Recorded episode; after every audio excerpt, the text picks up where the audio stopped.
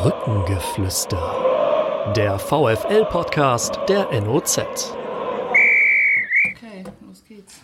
In Kölner Kneipen spielen tatsächlich auch öfter mal gegen so Ligaspieler. Äh, das sieht man dann ganz schlecht aus. Sehr gut. Jetzt sahen wir schlecht aus. Du musst aber auch mal eine Vorlage verwerten, ne? Wir bauen erstmal hinten rum auf. Okay. Der Merlin hat doch schon gespielt. Bis drei. Bis, bis einer war würde ich sagen. Sonst. Oh, jetzt Anschluss. So, das ist ein gutes Ergebnis. 1 zu 2 verloren. Da kann man noch mit leben, oder? Hallo und herzlich willkommen zum Brückengeflüster, dem VfL-Podcast der NOZ Medien. Hinter uns liegen der siebte Spieltag und ein 1 zu 1 gegen den FC St. Pauli. Es war das erste Unentschieden in dieser Saison. Und Spieler und Fans fragen sich so ein bisschen, war das jetzt ein Punkt, der viel wert war oder wäre da vielleicht noch mehr drin gewesen? Das wollen wir gleich klären. Auch unter anderem ist das ein Thema in unserer Runde. Und hier im Studio sitzen Merlin Polzin, A-Lizenzinhaber und Co-Trainer beim VfL Osnabrück. Seit 2014 an der Seite von Daniel Thune. 28 Jahre jung und hat gerade seinen Vertrag bis 2021 verlängert, genau wie der Trainer. Dann Johannes Roggenkamp, Abwehrspieler beim Kreisligisten Rot-Weiß 2000, aber die zweite Liebe im Leben, die ist eigentlich lila-weiß. Sagt er, ist VfL-Fan, seitdem ich denken kann, 26 Jahre jung. Und neben mir die geschätzte Kollegin Susanne Vetter aus der Sportredaktion. Mein Name ist Johannes Kapitzer und dann legen wir gleich los und gehen dahin, wo es weh tut. Merlin, äh, du ahnst es schon, gelbe Karte auf der Bank gesehen. Was muss man da zum Schiedsrichter sagen, um gelb zu kriegen? Ja, ich habe befürchtet, dass äh, die Frage heute bei unserem Termin kommt. Ähm, ja, ich glaube, man muss das Ganze aus zwei äh, Blickwinkeln sehen, dass ähm, sicherlich viel Emotion immer dabei ist, gerade am Spieltag in einem vollen Stadion, in einem emotionalen Spiel und äh, dass ich da vielleicht in meiner Reaktion auf äh, eine Schiedsrichterentscheidung ein bisschen über die Stränge geschlagen habe. Auf der anderen Seite ähm, ja, haben wir vielleicht eine andere ähm, ja, Ansicht, wie diese äh, Rolle des vierten Offiziellen, das heißt eher deeskalierend, äh, das Ganze ja eigentlich sein soll, ähm, dann in dem Fall wahrgenommen wurde. Und da bin ich dann mit dem Kollegen ein bisschen aneinander geraten, aber ähm, ja, alles noch im Rahmen, glaube ich, und dann eher eine ja, Maßnahme seinerseits.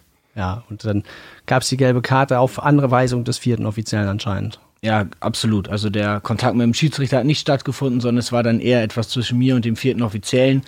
Darf natürlich nicht passieren und äh, ja, sollte auch nicht wieder vorkommen. Du machst immer von außen so einen relativ netten, entspannten Eindruck, aber du kannst auch anders anscheinend. Ja, ich glaube, äh, dass die Emotionen immer dazugehören. Ich glaube, das zeichnet uns auch aus, äh, sowohl ähm, auf dem Platz als auch äh, ja, im Stadion, beziehungsweise auch wir dann von außen auf der Bank. Ähm, es muss natürlich immer im Rahmen bleiben und äh, in dem Fall war es dann vielleicht etwas zu viel. Hat sich der Kassenwart gefreut, was zahlt man für eine gelbe Karte wegen ja, Meckerns wird wahrscheinlich offiziell vermerkt im Mannschaftsbogen. Ja, ich glaube, die, äh, die Preise halten wir dann doch eher intern, aber mit dem äh, Manuel Faruna Polido muss ich da noch mal im Austausch sein, dass äh, da noch etwas von mir kommen wird. Er ist Kassenwart bei euch. So sieht's aus.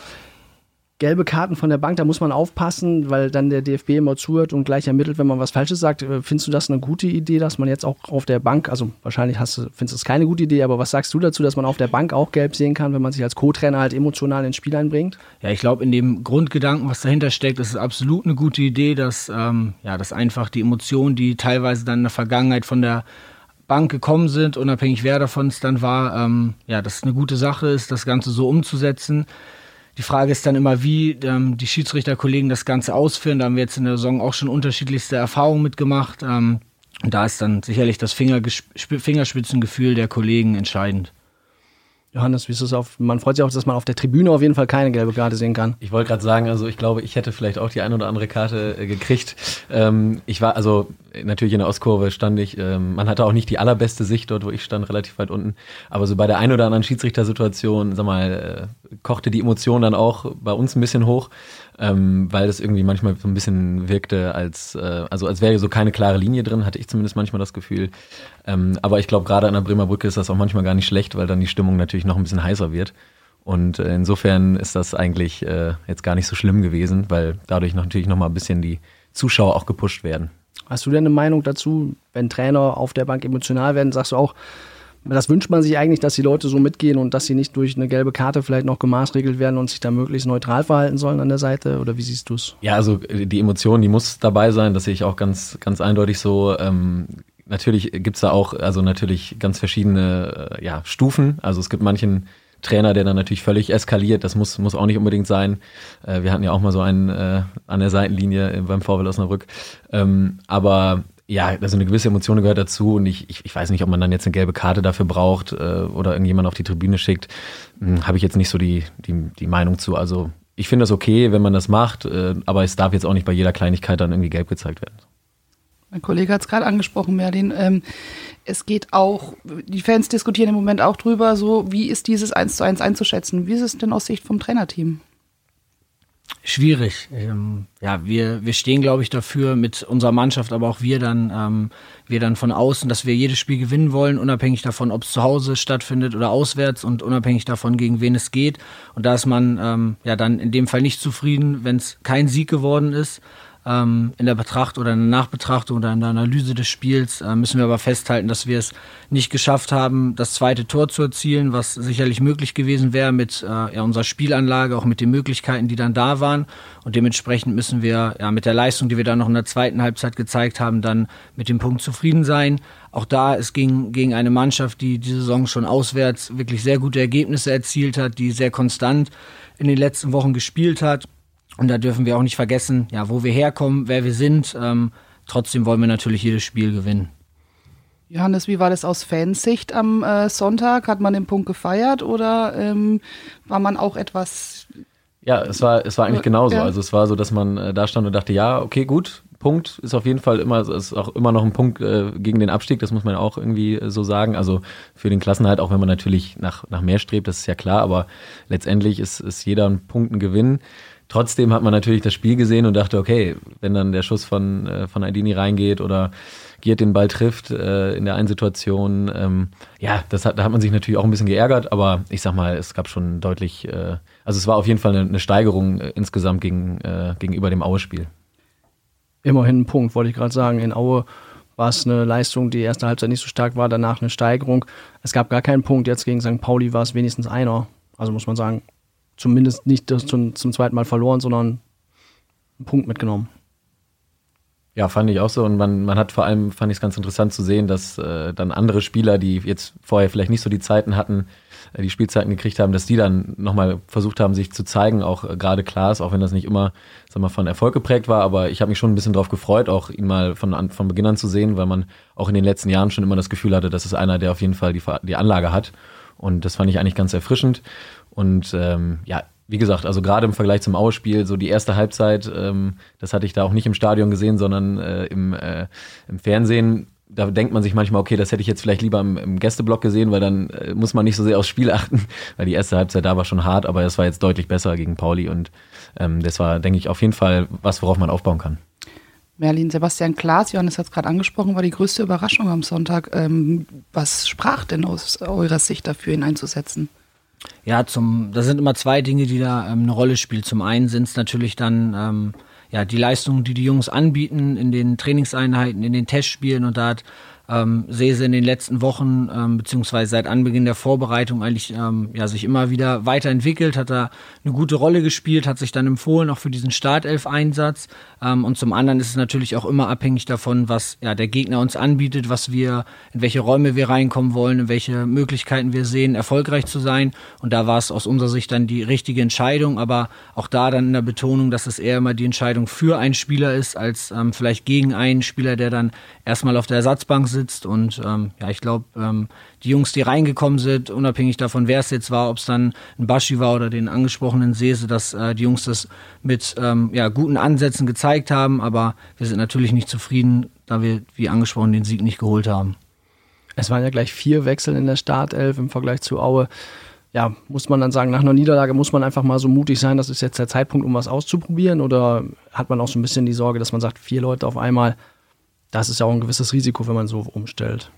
Ja, Risiko würde ich gar nicht sagen, sondern eher das, wie, wie eben schon gesagt, dass wir in den Jungs äh, viel sehen. Wir haben viele unterschiedliche Profile, die wir bedienen können mit den einzelnen Spielern. Und ähm, klar spielt das Ausspieler natürlich auch rein, dass dann auch Leistungen von uns bewertet werden, positiv wie im negativen Sinne.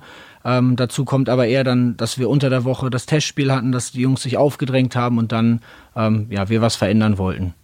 Inwiefern kann denn da der Co-Trainer Einfluss nehmen? Du hast deine Beobachtung auch am Trainingsplatz. Ähm, man spricht immer von so einem Verhältnis auf Augenhöhe mit Daniel Thun. wie sagt ihr euch denn dann die Meinung und sagt so, ich würde mal den Rechtsaußen, den Rechtsverteidiger vielleicht Felix eine Pause gönnen? Seid ihr da immer einer Meinung? Oder gibt der eine mal den Hinweis, äh, den der andere vielleicht nicht sieht? Ja, die, der Austausch ist auf jeden Fall auf Augenhöhe. Also da ähm, steht es jedem frei im Trainerteam, unabhängig davon, ob ich das bin, Tim Danneberg ähm, oder Rolf Meyer natürlich auch, da seine Einschätzung abzugeben. Das letzte Wort hat natürlich immer der Cheftrainer und ähm, dann fällen wir die Entscheidung auch gemeinsam. Da da sprechen wir dann nicht hinterher davon, ja, aber du wolltest das doch so und du so, sondern da sind wir dann, wenn die Entscheidung getroffen ist, auch klar ähm, einer Meinung. Natürlich ähm, ja, kann man da immer viel drüber diskutieren, aber letztendlich ist es ja auch das, was uns ausmacht, dass wir eine Idee haben vom, vom Fußball und die dann, ähm, ja, so wie dann in der letzten Saison oder auch in dieser Saison schon häufig dann auch gut umgesetzt bekommen eine Idee, aber vielleicht auch unterschiedliche Vorstellungen. Wie muss man sich das dann so bildlich bei euch vorstellen? Gebt ihr dann alle eure Aufstellung ab und sagt, ich würde so aufstellen und Tim Danneberg sagt, ich würde so aufstellen und ihr reicht alle dem Trainer ein und der guckt sich das hinterher an und sagt, ja, gute Überlegung habe ich auch schon gehabt oder wie funktioniert's? Ja, ist dann eher im offenen Austausch als dann in schriftlicher Form. Also da, wenn wir Anfang der Woche ähm, den Matchplan festlegen, was wir erreichen wollen im nächsten Spiel, beziehungsweise in welche, welche Möglichkeiten wir für uns sehen. Dann sprechen wir darüber, welche Spieler dieses Profil ähm, ausüben könnten. Dann sehen wir die Trainingsleistung ab, trainieren ja auch dann die Schwerpunkte fürs Wochenende arbeiten in unseren Prinzipien und natürlich ist es so, dass ähm, die Spieler auch mal Up and Downs haben und die fließen dann natürlich auch in die Bewertung mit ein und so entsteht dann am Ende die Aufstellung. Ähm, ich hatte da auch mal eine Frage zu. Also inwiefern guckt ihr da einfach nur sozusagen subjektiv bei den Spielformen drauf oder erwertet ihr da auch irgendwelche technischen Daten aus, was so die Leistung der Spieler jetzt in der Trainingswoche angeht?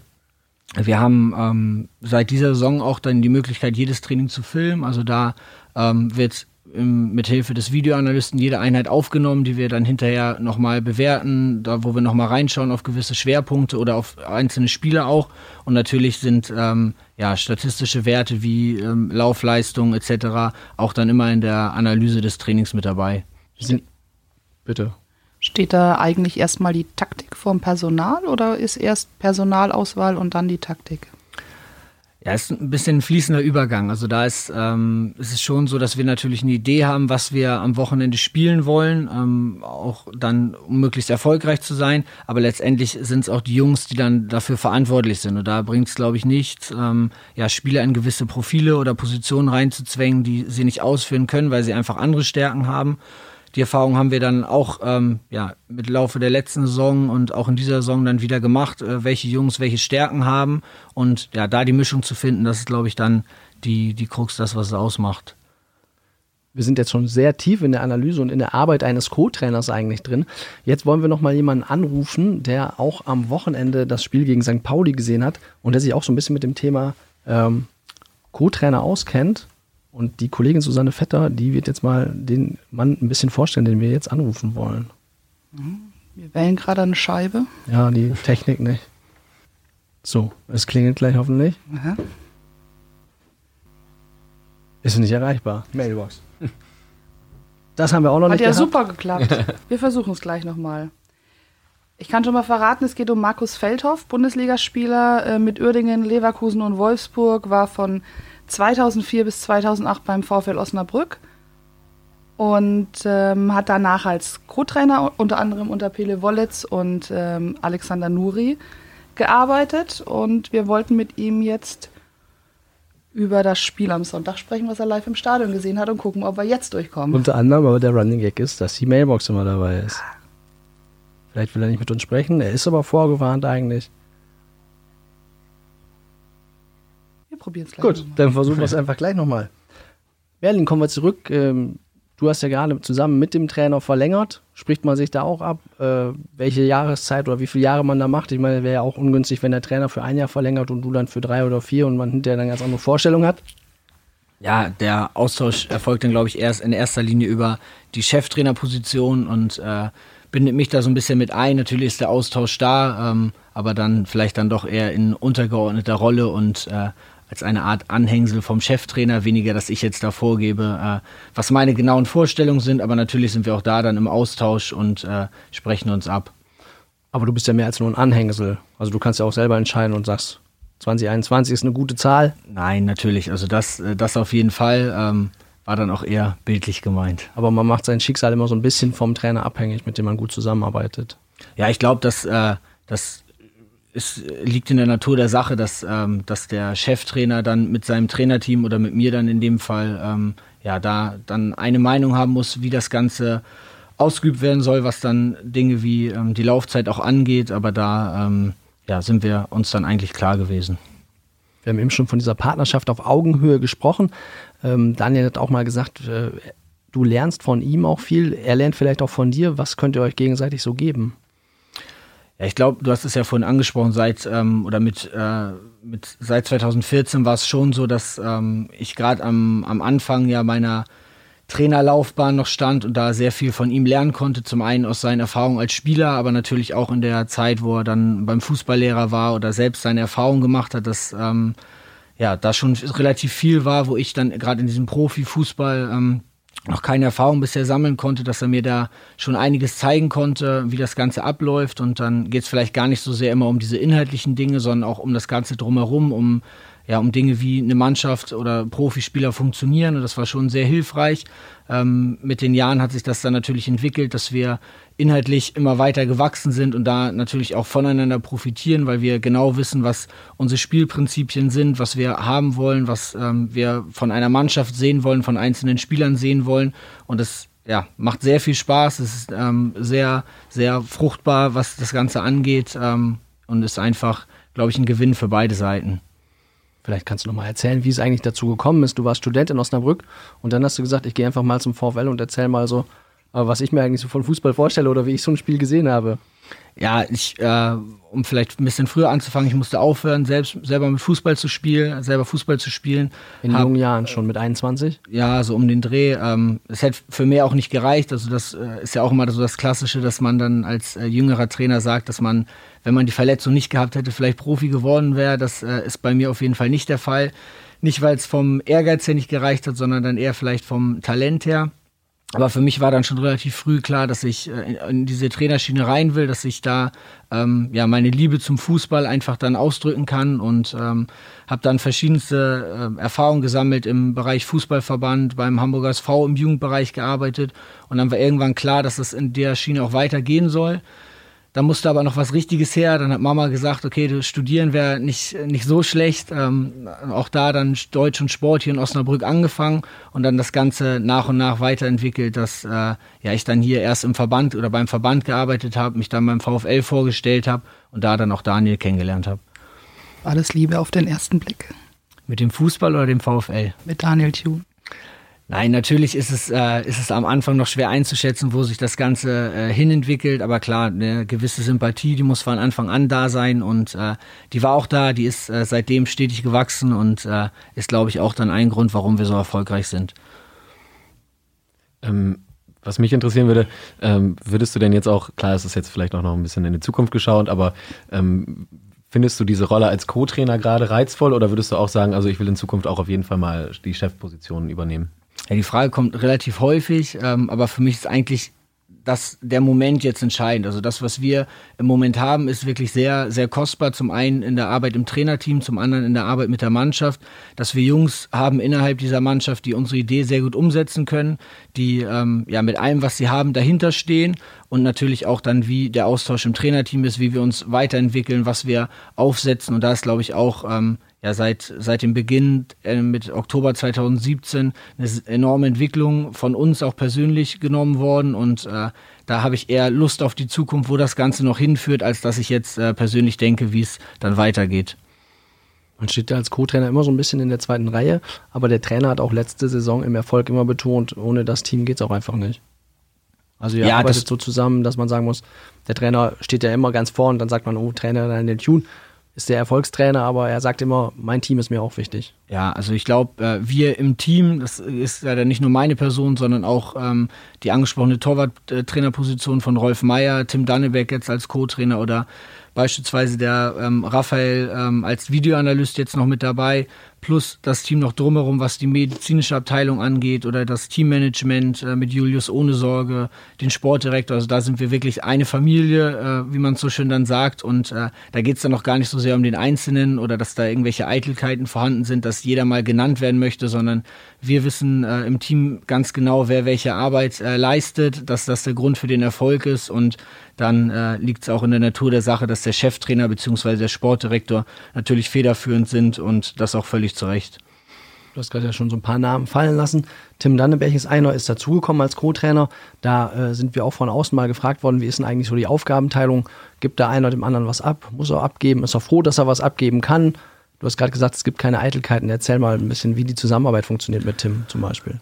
Ja, mit Tim läuft ähm, wirklich sehr gut. Also ist ähm, vom Charakter her natürlich als Spieler ähm, schon immer sehr prägend gewesen, auch für das, was wir vorleben wollen, mit dem Teamgedanken, mit dem, dass ähm, alles maximal erfolgreich sein soll, aber alles immer diesem Erfolg untergeordnet und das führt er als Trainer auch fort. Also da wächst er sicherlich gerade noch rein in diese Trainerposition, was ähm, ja, was, was die Inhalte angeht, was die Umsetzung auf dem Platz angeht. Aber mit den Erfahrungen, die er als Spieler gesammelt hat, ist es für uns schon sehr wertvoll, wie er das Ganze angeht. Und von den einzelnen Aufgaben her kann man das gar nicht genau festlegen. Also natürlich ähm, schnuppert er so ein bisschen rein in alle Bereiche, aber gerade was das ähm, Athletische angeht, ähm, hat er da schon seine Erfahrung gemacht und arbeitet da sehr gut mit der Mannschaft. Dazu kommt noch, dass er natürlich dann in jeglicher Form unterstützend für uns ist, was einzelne Spielformen oder Trainingseinheiten angeht. Ähm, ja, und das, was der Trainer dann auch häufig sagt, dass es für uns alle ein Gewinn ist, jemanden wie ihm in unserem Team zu haben. Er hat ja noch bis vor kurzem gespielt. Ist ihm jetzt der Übergang so ein bisschen gelungen? Er hat am Anfang auch selber gesagt, Mensch, erst bist du Spieler und von einem Moment auch von einer Saison auf die andere bist du plötzlich Trainer und musst dich umstellen. Ja, für euch ist es super, einen Spieler zu haben, der, ja. der wirklich noch ganz nah dran am Geschehen und an der Mannschaft ist. Und für ihn war es dann vielleicht auch ein bisschen schwierig einzusteigen. Ja, ich glaube, äh, die blaue Jacke jetzt immer anzuhaben, das war für ihn am Anfang schon schwierig. Für den einen oder anderen Spieler dann sicherlich auch, der ihn dann eher aus der Kabine noch kennt, als dann äh, mit einer blauen Jacke auf den Platz kommt. Ähm, aber den, den Übergang hat er, glaube ich, gut genommen und äh, so wie ich dann, wenn, wenn ich mit ihm im Austausch bin, ähm, ist er da ganz glücklich, jetzt auf der Seite auch zu stehen. Leicht ist dir eigentlich dieser Übergang in den Profifußball gefallen als sehr junger Trainer? Ähm, wie schwierig ist es da am Anfang auch auszuloten, wen man wie anspricht, wie man sich da auch den Respekt ähm, erarbeitet? Es war auf jeden Fall das größte ähm, oder der größte Punkt, über den ich mir Gedanken gemacht habe, als es dann ja relativ kurzfristig ähm, in diese Interimsaufgabe ging, dass man gar nicht so sehr inhaltlich gezweifelt hat an einem, sondern dann eher an dem, ja, an dem Auftreten gegenüber der Mannschaft mit Spielern, die deutlich älter sind, ähm, in ganz anderen Bereichen bisher unterwegs waren, als man selber dann vielleicht war. Aber der Gedanke war eigentlich nach zehn Minuten weg. Also nach der ersten Besprechung, die wir hatten und man die Jungs kennengelernt hat da in der damaligen Mannschaft, plus das erste Training dann, die ersten Übungsformen geleitet hat, dass äh, die Jungs gemerkt haben, okay, ein bisschen was hat er auch auf dem Kasten. Ähm, dann ging das eigentlich relativ schnell. Natürlich muss man äh, Spieler unterschiedlich ansprechen, aber das war nicht nur in der Position, die ich dann hatte, ähm, oder ist nicht da dann nur wichtig, sondern grundsätzlich, dass äh, ja jeder Spieler anders angesprochen werden muss, jeder Spieler auch einen anderen Draht zu einem findet. Ähm, aber es hat, glaube ich, bisher ganz gut geklappt. Ja, Daniel Thun hat auch gesagt, du hast sie von Anfang an gepackt. Wie hast du das gemacht? Gibt es ein Geheimnis? Ja, Geheimnis weiß ich gar nicht, aber ich versuche, ähm, oder mein womit ich morgens aufstehe und das ist dann nicht nur dahergesagt, ist, dass ich wirklich jeden Spieler besser machen will, mit, mit jeder Einheit, mit jeder Übung, mit jedem Gespräch, ob, unabhängig davon, ob es ein Spieler ist, der vielleicht schon zehn Jahre Profifußball ähm, gespielt hat oder ein Spieler ist, der gerade aus der A-Jugend hochkommt, dass ähm, ja, ich morgens aufwache und mir aufschreibe oder mir Gedanken mache, wie ich die Jungs besser machen will. Und das ähm, schätzen, glaube ich, die Spieler auch. Ähm, natürlich ist da auch immer abhängig davon, wie jeder Spieler das dann annimmt, aber das ist ähm, vielleicht dann einer der Gründe, dass wir wirklich das, was wir arbeiten, auch wirklich so meinen und dass es ähm, sehr authentisch ist. Helfen da bei gewissen Dingen auch die Erfahrungen, die du aus dem Lehramtsstudium mitgebracht hast? Bei dem, einen, bei, dem, bei dem einen oder anderen Spieler auf jeden Fall. Also da ähm, lernt man ja auch dann sehr früh, dass man äh, in dem Fall dann nicht alle Schüler gleich äh, packen kann, sondern da immer wieder unterschiedlichste Lernwege ähm, vorhanden sein müssen oder ähm, ja, unterschiedliche Methoden auch greifen. Ähm, ja, kann sicherlich auch dann einer der Gründe sein. Da stehst du, glaube ich, kurz vorm Abschluss, ne? Genau, das ist richtig. Ich habe äh, die Masterarbeit auf jeden Fall noch offen, also die muss ich noch äh, schreiben. Den einen oder anderen Kurs dann auch noch absolvieren, aber es ist alles, äh, ja, Minute 85 würde ich jetzt auf, äh, in der Fußballsprache sagen. Aber du hast gesagt, ich werde es irgendwo mal beenden. Es gab zwischendurch mal so eine Phase, da war der Profifußball einfach in der dritten Liga auch sehr intensiv. Da bleibt dann gar nicht so viel Zeit für ein Studium nebenbei. Nee, das ist jetzt absolut auch noch der Fall. Also da hat äh, unsere Arbeit, unser Projekt absoluter, absoluten Vorrang. Ähm, nach und nach werde ich das versuchen, dann noch ähm, ja, fertig zu bringen, aber das ist dann im Moment dann auch eher an zweiter Stelle. Du hast ja vorhin mal gesagt, deine Mutter angesprochen, die hat gesagt, äh, ist schön und gut mit dem Fußball, aber jetzt geh mal studieren. Jetzt sieht die das alles, was sich so im Fußball entwickelt bei dir. Ist die denn jetzt ein bisschen beruhigter und sagt, naja, Fußball kann er halt doch auch? Ja, ich glaube, das haben meine Eltern äh, von Anfang an gesagt. Also die Unterstützung, die ich von zu Hause erfahren habe, äh, unabhängig davon, ob es Mama, Papa, meine Omas äh, oder mein Bruder ist, dass äh, ja, sie immer hinter mir standen, dann auch gerade in diesen schwierigen Zeiten, die wir dann auch ähm, ja, erleben durften, im Nachhinein schon fast zu sagen. Ähm, dass ja, die Unterstützung, die war immer da und der Stolz äh, bei jedem Spiel, wo sie dann da sind, der ist natürlich auch dann riesengroß. Ist auch mal interessant, dass man sagt, man darf schwierige Zeiten erleben. Sonst sagt man immer, man muss schwierige Zeiten erleben damals haben wir natürlich auch gesagt, man muss schwierige Zeiten erleben, aber jetzt im Nachhinein war es, glaube ich, ähm, ja, für uns extrem lehrreich, dass wir aus dieser schlechten Saison, die wir gespielt haben, wo sicherlich auch wir einige Fehler begangen haben, ähm, die ja ähm, einfach nachanalysieren konnten, immer wieder daraus auch dann Dinge gezogen haben, die wir dann in der letzten Saison umsetzen konnten. Und letztendlich, deswegen darf, ähm, haben wir dann, glaube ich, das Beste daraus gemacht gute Zeiten, schlechte Zeiten, da würde ich jetzt einfach sagen, versuchen wir nochmal unseren Telefongast dazu zu ja. holen. Vorhin waren es schlechte Zeiten. Ähm, ja, gucken wir mal, ob Teil 2 besser funktioniert. Nächster Versuch, Markus Feldhoff. Ihr Gesprächspartner ist zurzeit leider nicht erreichbar. Bitte hinterlassen Sie eine Nachricht nach dem Signalton. Ja, schade, jetzt hätte ich gerne was gesagt. Jetzt hätte ich mal schöne Grüße hinterlassen. Ja. Aber vielleicht müssen wir gleich nochmal anschreiben auf dem zweiten Weg und dann holen wir ihn irgendwie noch in diese Sendung. Ich glaube, wir sollten nicht so schnell aufgeben. Nee, wir gucken, das schaffen wir schon. Ich würde ganz gerne mal mit unserem Fan Johannes Rockenkamp auch nochmal äh, sprechen. Gerne. Johannes, du äh, bist ja nicht nur hier in Osnabrück äh, unterwegs, du studierst auch in Köln und bist da auch, äh, glaube ich, in der VfL-Fanszene nochmal aktiv. Erzähl doch mal ein bisschen was darüber. Ja, also wir haben jetzt äh, seit dieser Saison, das ist auch ganz, äh, ganz angenehm, eigentlich eine recht große Fanbasis, sage ich mal, in Köln äh, so zusammengeschustert. Also ähm, wir haben sowieso schon ein paar Freunde, die in Köln sind und auch früher aktiv in der Fanszene waren, äh, so wie ich es auch war. Und ähm, mit denen haben wir uns schon, sowieso schon immer zusammengeschlossen und sind zu Auswärtsfahrten gefahren. Und jetzt seit dieser Saison haben wir da mal versucht, das ein bisschen äh, mit anderen VfL-Fans auch zu machen und sind jetzt in einer Kneipe immer wieder in Gottes grüne Wiese. Das ist eine ganz nette Fußballkneipe. Und äh, dort werden alle VfL-Spieler immer über, VfL-Spiele übertragen. Und äh, ja, das ist ganz nett. Da sind äh, auch beim Spiel gegen Aue jetzt 25 Leute, glaube ich, gewesen oder 30. Und das ist schon ganz schön, wenn man dann auch quasi im Exil noch äh, die VfL-Familie, sage ich mal, da hat. Das ist ganz schön. Ja, verabredet ihr euch da speziell oder ist sowieso jedem klar, äh, da ist Gottes grüne Wiese, Anstoß VfL, da geht man dann einfach hin? Ja, also es gibt schon auch eine, eine WhatsApp-Gruppe, mit der man äh, sich dann kurz schließt, aber eigentlich ist momentan so, dass auch jedes VfL-Spiel dort exklusiv übertragen wird. Äh, das ist auch ganz gut, dass, äh, ich sag mal, der FC, der ja in Köln immer Vorrang hat, äh, da jetzt nicht mehr so kollidiert mit den Anschlusszeiten der zweiten Liga. Und ähm, deshalb ist es aktuell so, dass sie auch die, die äh, Inhaber von Gottes Grüne Wiese gesagt haben, da wird jetzt erstmal jedes VfL-Spiel gezeigt und wenn der Anklang immer noch da ist, dann ähm, wird das auch weiter so sein. Und ja, ich sag mal, eure Mannschaft hat es quasi in der Hand, dass das auch weiterhin so ist und genug Leute dahin kommen. Und äh, ihr habt auch eine Gruppe, die dann Auswärtsfahrten ja. von dort aus startet. Ja? Am Freitag geht es, glaube ich, nach Wiesbaden auch. Ja, genau. Also das ist aber sowieso schon länger so mit äh, vielen, vielen Kumpels in Köln, dass wir dort auch häufiger zu Auswärtsfahrten fahren. Wir waren auch in Sandhausen äh, mit mehreren Leuten und äh, ja, jetzt fahren wir auch nach Wiesbaden und ich denke mal, Bochum machen wir auch auf jeden Fall. Also da sind schon einige Touren, die dann auch gemacht werden, ja. Merlin, so ein bisschen kriegt man die Begeisterung ja auch mit, dass einfach ganz viele mit dem VfL fiebern jetzt in der zweiten Liga noch ein bisschen mehr als mit in der dritten Liga.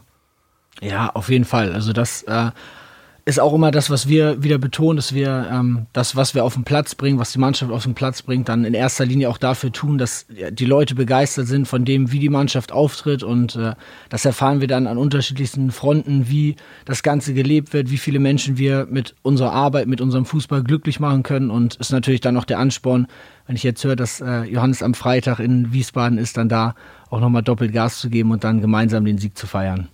Ja, äh, ich, dazu wollte ich jetzt noch sagen, vor allem, also für mich war ausschlaggebend, so in den letzten Jahren nach dieser katastrophalen äh, Saison in der dritten Liga, die du ja auch dann zum Ende hin miterlebt hast von nächster Nähe. Ähm, ich fand eigentlich ziemlich bemerkenswert eigentlich schon das erste Spiel in der, in der Drittligasaison letztes Jahr oder letzte Saison, ähm, weil man direkt gemerkt hat, dass da ein ganz anderer Spirit so auf dem Platz war. Und ich habe das auch ganz oft zu, zu Freunden gesagt, gerade an der Bremer Brücke ist es gar nicht so entscheidend, dass man, sag mal so, überragend Fußball spielt oder kombiniert, auch wenn man das natürlich sicherlich will. Aber äh, wenn man sich anguckt, was hier für, sag mal, Legenden an der Bremer Brücke sind, das ist einer wie Joe Ennox, der halt Fußball so intensiv gespielt hat. Nicht unbedingt technisch immer herausragend, aber einfach einer, der immer wollte und immer gekämpft hat. Und ich glaube, das war für alle entscheidend zu sehen, dass diese Mannschaft einfach alles tut, um zu gewinnen. Und ich glaube, deshalb wurde diese Leidenschaft jetzt auch wieder entfacht. Also natürlich auch durch den Erfolg, klar, das kommt dazu, aber es war erstmal wichtig zu sehen, dass diese Mannschaft auch will. Und das ist, glaube ich, das Wichtigste an der Bremer Brücke. Gibt es denn aus deiner Sicht irgendeinen, der in der jetzigen Mannschaft so das Potenzial hat, so in die Fußstapfen von Joe Ennox zu treten?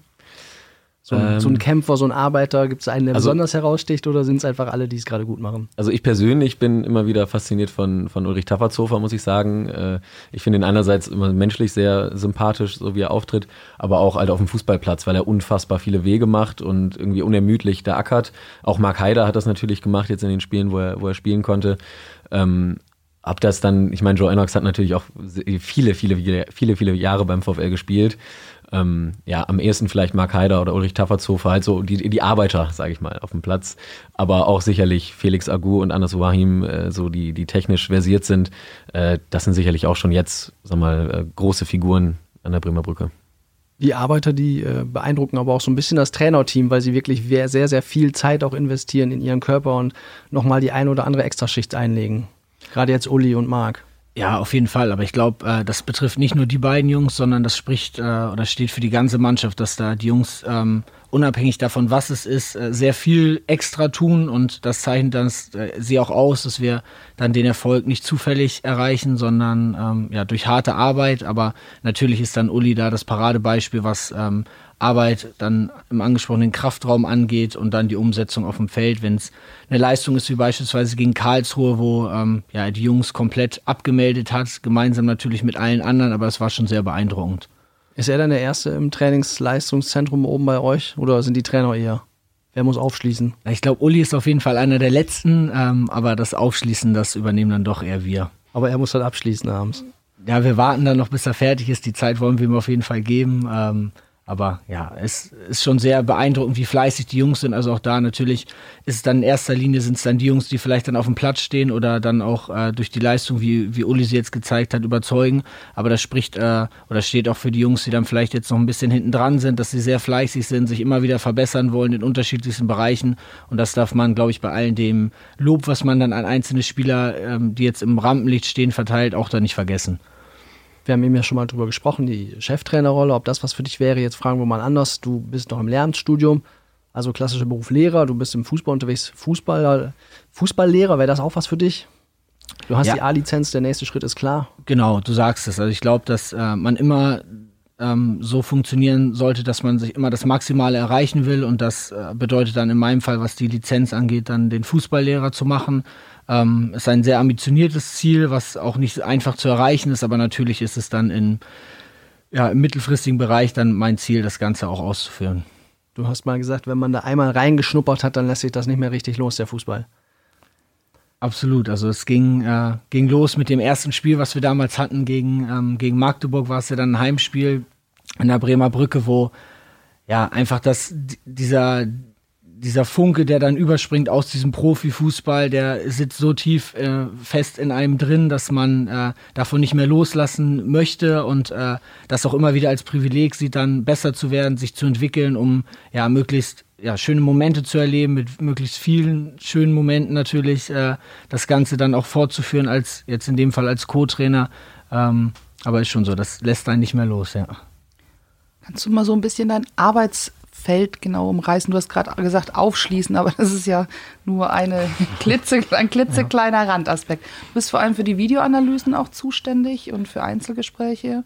Genau, also ich glaube, es ist relativ vielseitig, äh, was mein Aufgabengebiet angeht. In erster Linie oder mein oberstes Ziel ist immer, dem, die Arbeit des Cheftrainers so gut es geht äh, zu erleichtern bzw. ihn zu unterstützen. Und dann fallen da Aufgabengebiete rein, wie dann ähm, die Umsetzung gewisser Trainingsinhalte, die, äh, die wir dann natürlich auch gemeinsam besprechen, aber wo, wo ich dann auf dem Platz gewisse Teile übernehme. Ähm, dazu kommt dann die angesprochene Videoanalyse in der Vorbereitung und Nachbereitung, aber auch da dann mit äh, tatkräftiger Unterstützung unseres Videoanalysten.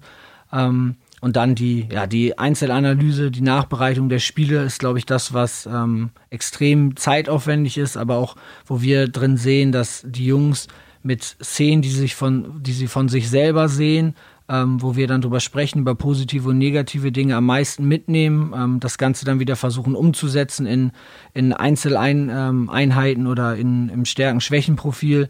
Ähm, ja, das ist das, was es, glaube ich, ausmacht.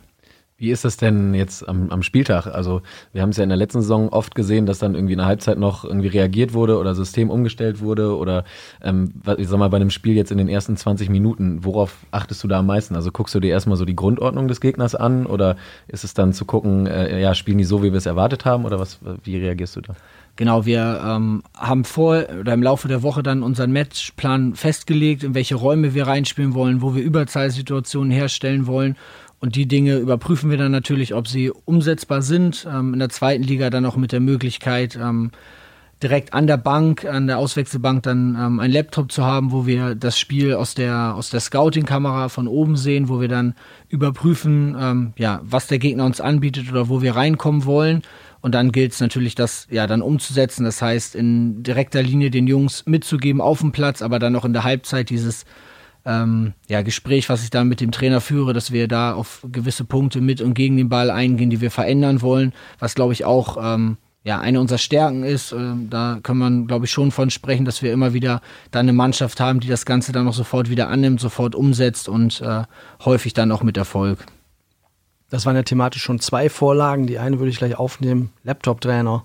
Das ist immer so ein gängiges Schlagwort, da versteht man meistens nichts Positives drunter, weil man sagt, ach, das sind die Jungen, die alle immer den Laptop dabei haben und gar nicht mehr so richtig auf die Leute eingehen. Ist das ein, für dich ein Schimpfwort oder ein, ein negativ besetzter Begriff oder ist es einfach auch gut, diese ganzen technischen Hilfsmittel heute zu haben? Ja, ich glaube, es geht immer ähm, in erster Linie darum, wie man das Ganze einsetzt und wir arbeiten sehr gerne mit Videomaterial. Ähm, sowohl von unseren Spielen, von einzelnen Spielern, wie angesprochen, um in der Nachbereitung äh, die Jungs weiterzuentwickeln, aber auch immer wieder, um ähm, ja, Dinge, die wir woanders sehen, vielleicht mit aufzunehmen, was unsere Spielprinzipien angeht, was ähm, aber auch einzelne Szenen angeht. Da sind wir ähm, beispielsweise im Abwehrverhalten, wo wir immer wieder aus der Bundesliga oder Champions League äh, Szenen nehmen und mit unseren Abwehrspielern besprechen, positive Dinge, negative Dinge, um einfach da ähm, ja, die Jungs weiterzuentwickeln, aber auch immer wieder diese Orientierung nach oben zu haben. Da kriegt jeder Spieler dann so einen Zusammenschnitt von seinen Szenen und dann sagt er hinterher, Mensch, da hättest du noch ein bisschen weiter drin bleiben müssen oder da hättest du eher rausrücken müssen. Ja, es ist dann noch ein bisschen detaillierter, als du es dann vielleicht jetzt dargestellt hast. Also wir ähm, haben dann wie angesprochen die Möglichkeit, das, nicht das Fernsehbild zu verwenden, sondern dann die Kamera, die ähm, alle Feldspieler auf dem Platz ähm, in einem ähm, Weitwinkel ähm, abbildet. Und da geht's dann ja um Dinge, die taktischer Natur sind, also da, was dann Abwehrverhalten oder Angriffsverhalten angeht, ähm, aber natürlich dann insbesondere um Positionierung im Raum, um ja, Möglichkeiten im Offensivspiel. Da sind wir dann, je nachdem, was dann die Jungs gut oder schlecht gemacht haben, da sehr im Detail unterwegs. Kriegen die dann so wie bei so einer interaktiven Spielanalyse dann so Pfeile draufgemalt, wo sie hätten hinlaufen sollen?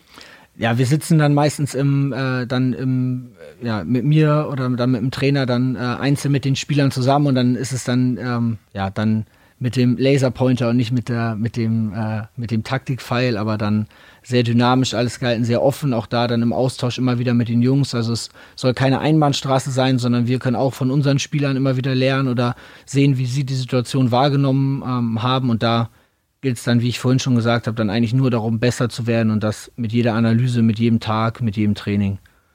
Es ist eben auch gefallen, diese äh, Pausenbesprechung, die ihr noch habt am Anfang der Halbzeit. Man sagt ja eigentlich 15 Minuten ist gar nicht so viel Zeit, aber ihr nehmt sie euch dann erstmal zu Beginn, das draußen zu sitzen und in Ruhe zu besprechen, bevor ihr in die Kabine geht. Was ist gut gelaufen, was ist schlecht gelaufen? Also die Zeit muss man sich einfach nehmen.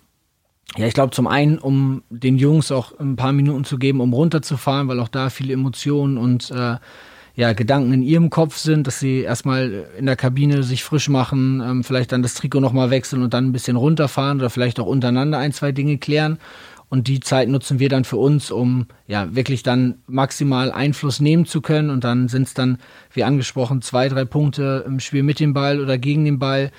Oder auch einzelne Infos für gewisse Spieler, vielleicht dann auch nochmal was Standardsituationen angeht. Und da wollen wir dann möglichst viel rausholen, aber auch da mit dem Bewusstsein, dass die Jungs in einem sehr intensiven Zustand sich gerade befinden, dass äh, das Ganze sehr dosiert dann sein muss. Dann hat man ein paar Minuten draußen gesessen und dann will man ihnen im Rest der Zeit eigentlich noch sagen, Leute, jetzt müssen wir das und das anders machen. Wie aufnahmefähig sind Spieler dann in der Halbzeit? Ja, ich kann es ja nur von unserer Mannschaft einschätzen und da ähm, ist es schon sehr auffällig, wie gut die Jungs es machen. Also da auch in den, äh, sag ich mal, in der letzten Saison oder auch in dieser Saison, dass sie da sehr offen sind, natürlich auch mit dem Vertrauen, ähm, dass die Dinge, die wir dann ihnen mitgeben wollen, auch ähm, ja, umsetzbar sind oder auch immer wieder ähm, uns dann Möglichkeiten schaffen, ähm, meistens dann ähm, das Spiel zu gewinnen oder nach vorne zu kommen und dementsprechend ist es schon so, dass sie da sehr aufmerksam sind und gut zuhören gut zuhören, wäre vielleicht nochmal die letzte Chance. Ich glaube, alle guten Dinge sind drei. Wir probieren es. Wir werden es einfach nochmal versuchen bei Markus Feldhoff und wenn das heute nicht klappt, dann machen wir einen Running Gag draus und rufen ihn einfach nächste Woche wieder an. Genau. Und versuchen es nächste Woche nochmal. Ihr Gesprächspartner ist zurzeit leider nicht erreicht. Schade. Das klingt eher nicht danach, als ob wir heute noch mit ihm sprechen wollen. Also sprechen wir einfach weiter. Die Kollegin hat was vorbereitet. Merlin, vielleicht mal so einen kleinen Fragebogen für dich zwischendurch, der jetzt nicht nur mit Fußball zu tun hat. Genau, wir haben mit unseren Gästen spielen wir hier mal ein kleines Entweder-Oder-Spiel. Du nix schon, kennst, was sich schon darauf vorbereitet? Deine Fragen kenne ich ja nicht, aber äh, von den Kollegen habe ich schon gehört. Sehr gut. Wir haben es natürlich ein bisschen auf dich zugeschnitten und deswegen die erste Frage: HSV oder St. Pauli? Hamburg, dann HSV.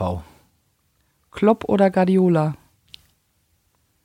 Beide muss man so stehen lassen. Also da ist äh, glaube ich, in alle Richtungen, sowohl was Menschenführung angeht, was Emotionalität angeht, aber auch mit dem, wie Pep Guardiola seine Mannschaft im Fußball spielen lässt, da kann man nur in jedem Moment von lernen und da geht mir das Herz auf. Hamburger oder Pizza? Hamburger. Currywurst oder Tofu? Currywurst. Tee oder Kaffee? Tee. Kino oder Couch? Kino. Sportstudio oder Sportschau? Sportstudio. Kicker oder Elf Freunde? Elf Freunde. Buch oder Playstation? Buch. Instagram oder Facebook? Beides, aber eher um Informationen zu sammeln, als um sich selbst zu präsentieren. Du spionierst also euren Spielern danach? Das würde ich nicht sagen. Es geht, äh, geht eher dann darum, was, äh, was die Sportmedien so vermelden, als dann, was unsere Jungs da treiben. Ich glaube, das ist meistens auch besser, dass man das vielleicht gar nicht dann so genau mitbekommt. Okay, danke schön. Aber so viel über den Gegner kriegt man nicht raus. Bei Facebook und Instagram. Also auch da, ähm, indem wir vielleicht uns oder mich dann kennengelernt haben, nutzen wir jede Möglichkeit, um ähm, auch Infos über den Gegner zu bekommen und da auch offen gesagt, dass da uns oder mir nicht zu schade ist, da auf sämtlichen Seiten rumzuspionieren oder was rauszubekommen. Ähm, nur natürlich, was uns hilft dann. Und das ein oder andere Detail bekommt man dann schon raus, wenn der Gegner oder einzelne Spieler dann vielleicht etwas unvorsichtig unterwegs sind. Ja, Susanne, du sagtest gerade, ob er den Spielern hinterher spioniert. Also auf Kreisliga-Ebene ist das teilweise manchmal echt gefährlich mit äh, so, sozialen Netzwerken. Wir hatten nämlich tatsächlich mal einen Trainer, der in die Kabine kam vor einem Spiel. Wir hatten immer sehr früh Anschlusszeit und er hat dann vorgelesen 1.26 Uhr, 2.23 Uhr und mehrere Uhrzeiten vorgelesen, zu wann die Spieler das letzte Mal online waren. Ähm, ja, also er hat bei WhatsApp offensichtlich mal geguckt, wann die Spieler zuletzt online waren. Und äh, ja, jemand hat dann versucht, sich rauszureden und gesagt, dass das Handy immer automatisch sich damit verbindet. Aber das Natürlich. Hat, hat der Trainer da nicht gelten lassen.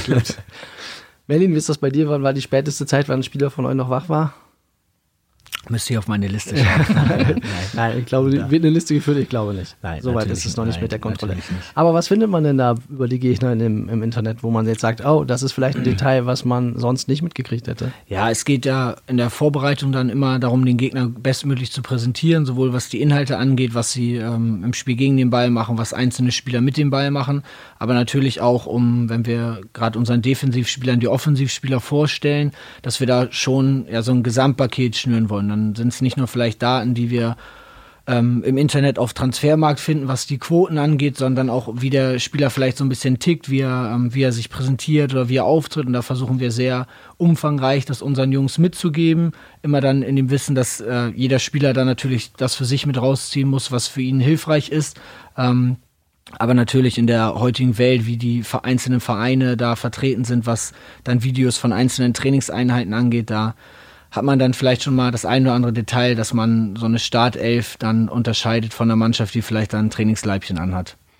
Wenn man dann weiß, wie ein Stürmer tickt, vielleicht im Privaten auf so einem sozialen Netzwerk, was hilft einem das dann auf dem Platz? Ich glaube, es geht dann eher darum, den Spieler einschätzen zu können. Ob es dann ein Spieler ist, der dann vielleicht eher ähm, einer ist, der sich gerne präsentiert, der eher gerne im Mittelpunkt stehen möchte oder einer, der vielleicht gar nicht so sehr vertreten ist und eher über den Teamgedanken kommt und immer wieder ähm, ja vielleicht eher fürs Arbeiten steht und das, ob es dann unseren Jungs hilft, das weiß ich nicht, aber wir haben ähm, ja, uns als Maxime gesetzt, dass wir unseren Jungs bestmöglich die Unterstützung geben wollen ähm, und das tun wir dann auch auf diesem Wege. Man nennt also auch da noch dazu immer wieder. Wie ist es denn mit Wiesbaden? Was hast du da rausgefunden?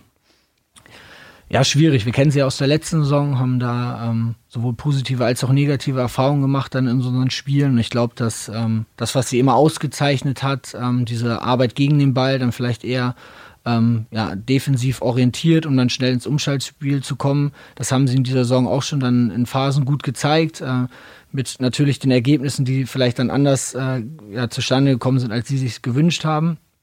Aber dennoch ähm, ist es eine Mannschaft, die über sehr viel Potenzial verfügt, was einzelne Spiele angeht, extrem viel Tempo und ähm, eine Mannschaft, die sicherlich jetzt äh, ja, nicht zufrieden ist, wie es läuft, das ist natürlich völlig klar, aber dementsprechend ähm, ist die Analyse vielleicht des Gegners gar nicht so vorrangig, sondern es geht dann eher darum, wirklich unser Spiel durchzuziehen, unabhängig davon, was der Gegner anbietet, ähm, ob er mit fünf Spielern verteidigt oder mit vier Spielern verteidigt in der letzten Linie und da sollte dann auch in dieser kurzen Woche unser Fokus drauf liegen. Man weiß aber, vorne spielt Scheffler. Und das macht er richtig gut. Auch die, äh, die Erfahrung haben wir schon gesammelt und äh, wo wir schon das Thema hatten, dann wird es sicherlich wieder ein schönes Duell werden zwischen ihm, Uli und unseren Jungs hinten drin und da freuen wir uns schon drauf, wenn es knallt. Ab, wir uns auch. Apropos Aufstellung, Daniel Thun verrät uns ja äh, nie was. Du wirst uns wahrscheinlich auch nicht im Detail jetzt was verraten, aber können wir uns wieder auf eine Überraschung gefasst machen oder? Wie sieht's aus? Ich würde euch äh, im Detail natürlich auch nichts verraten, aber auch da, wir sind ja jetzt erst äh, zu Beginn der Woche und äh, wir haben natürlich schon unsere Gedanken, wie wir das Ganze angehen wollen, aber vom Personal her ist es noch relativ offen. Also da ist es auch so, dass wir wirklich die Trainingsleistung der einzelnen Spieler in die Aufstellung mit einfließen lassen und da haben die Jungs, heute ist dann eher regenerativ, aber insbesondere morgen dann die, ähm, die Möglichkeit, sich anzubieten und dann könnte ich euch morgen mehr verraten, aber ihr freut euch ja dann auch auf die Überraschung am Freitag. Bestimmt. Videoanalyse vom Spiel von St. Pauli hast du schon gemacht? Wir haben es analysiert, äh, haben, haben gestern dann äh, die Möglichkeit genutzt, dann der Jung, den Jungs was mitzugeben. Mhm. Ähm, heißt, die Mannschaftsanalyse fand gestern statt und wir haben natürlich dann direkt nach dem Spiel ähm, das Spiel nochmal geschaut und sind da einzelne Dinge durchgegangen. Hast du die gelbe Karte in den Zusammenschnitt mit reingenommen? Die haben wir nicht mit reingenommen. Oh, das ist ja wohl tendenziös ein bisschen wahrscheinlich, ne? Auf jeden Fall.